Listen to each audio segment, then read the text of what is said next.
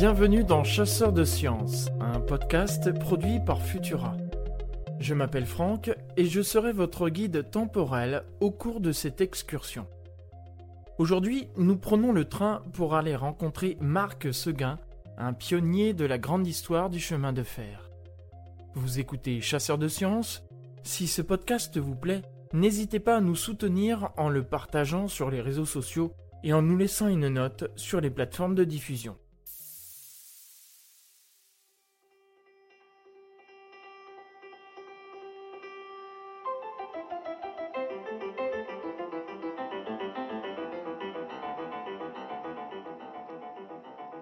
1er octobre 1829, gare centrale de Lyon. Marc Seguin est installé devant les commandes de sa machine les mains posées sur ses leviers de métal gantés de bois.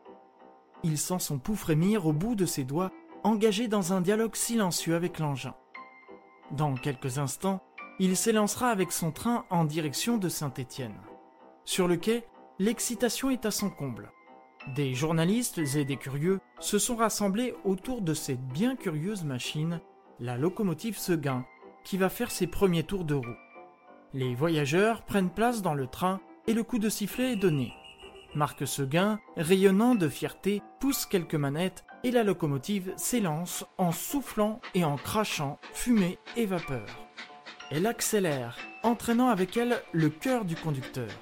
La machine atteint sa vitesse maximum de 12 km/h. Cela paraît peut-être dérisoire aujourd'hui, mais à l'époque, c'est une prouesse, un nouveau record inscrit dans les registres de l'histoire. Marc Seguin est le premier à conduire une locomotive à chaudière tubulaire.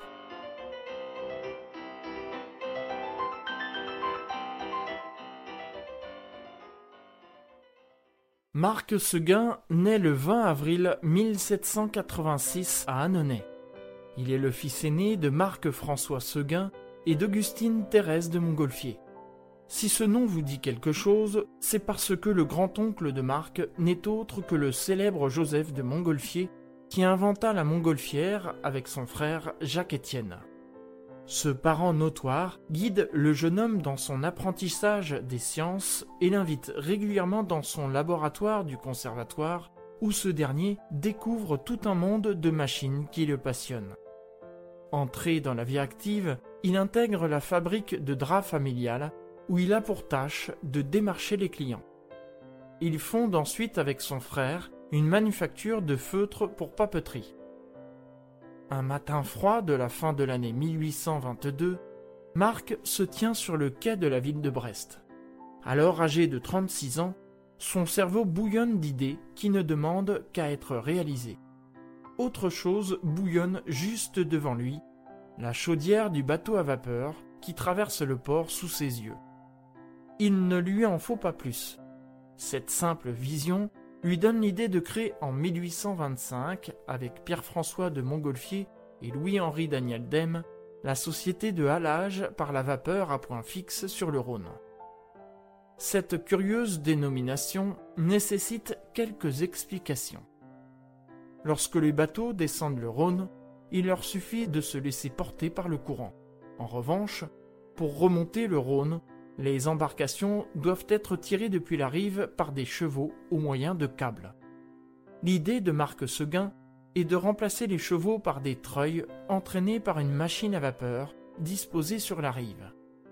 Les câbles attachés au bateau s'enroulent autour du treuil, tirant ainsi celui-ci. Malheureusement, les chaudières qui alimentent la machine à vapeur ne sont pas suffisamment puissantes. Deux ans après la création de la société, un bateau heurte la pile d'un pont à Lyon. La chaudière éclate et le bateau sombre, provoquant la mort de vingt-huit personnes. La société est liquidée. Cette malheureuse expérience n'est pas sans apprentissage, car c'est elle qui pousse Marc Seguin à imaginer la chaudière tubulaire. Le corps de chauffe y est traversé par de multiples tubes dans lesquels circulent les gaz, garantissant une meilleure répartition de la chaleur un procédé révolutionnaire qui permet de multiplier par 6 la puissance de la locomotive. En 1825, Marc se rend en Angleterre et devient ami avec l'ingénieur George Stephenson.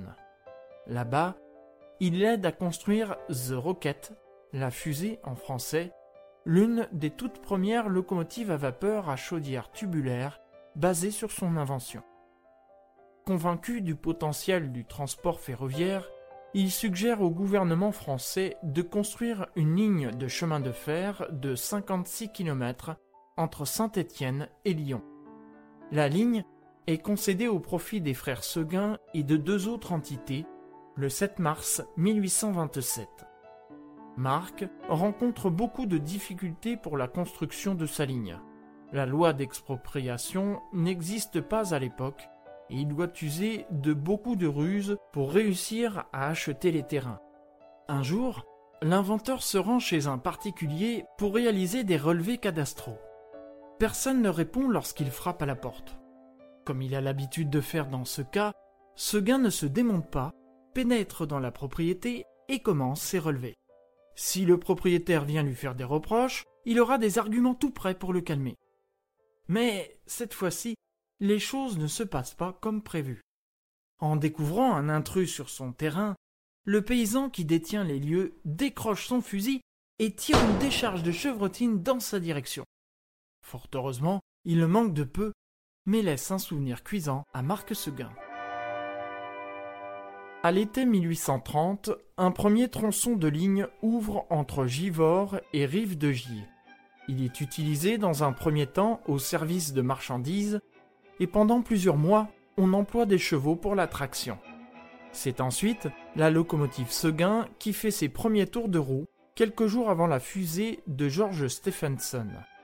Un second et troisième tronçon ouvre en 1832 entre Lyon et Givors et entre Rive de Gier et Saint-Étienne, toujours pour le transport de marchandises.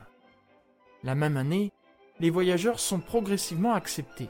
Et si vous pensez que le RER e n'est pas confortable, imaginez-vous bien qu'à l'époque, ces derniers n'avaient rien d'autre que de la paille répandue sur le sol pour assurer leur confort. Pour autant, les autres modes de transport, dont les postes à chevaux, voient très mal cette nouvelle concurrence et ils sabotent régulièrement la ligne en faisant dérailler les trains, sauter les chaudières ou en incendiant les wagons, une tâche amplement facilitée par la paille sèche qui en tapisse les planches. Quand ce ne sont pas les saboteurs qui portent préjudice à la compagnie Seguin, ce sont les voyageurs eux-mêmes qui s'y mettent. Ils taillent les draps posés sur les banquettes pour en faire des gilets et se servent des tirants de cuir aux fenêtres comme de bretelles. Malgré ces déboires, la compagnie exploite la ligne pendant 26 ans. En 1853, la compagnie Seguin disparaît avec deux autres compagnies de chemin de fer voisins. Les trois compagnies fusionnent pour donner naissance à une nouvelle, la compagnie des chemins de fer de jonction du Rhône à la Loire. Atteint d'une fluxion de poitrine, Marc Seguin meurt le 24 février 1875 à l'âge de 88 ans. En plus de la navigation fluviale, des locomotives à vapeur et des lignes de chemin de fer, il a aussi été à l'origine de la création des ponts suspendus à câbles, s'est essayé aux travaux aéronautiques en construisant des machines volantes et a rédigé plusieurs ouvrages. Considéré comme le père du chemin de fer français, il a révolutionné le monde du transport et fait partie des 72 savants dont le nom est inscrit sur la tour Eiffel.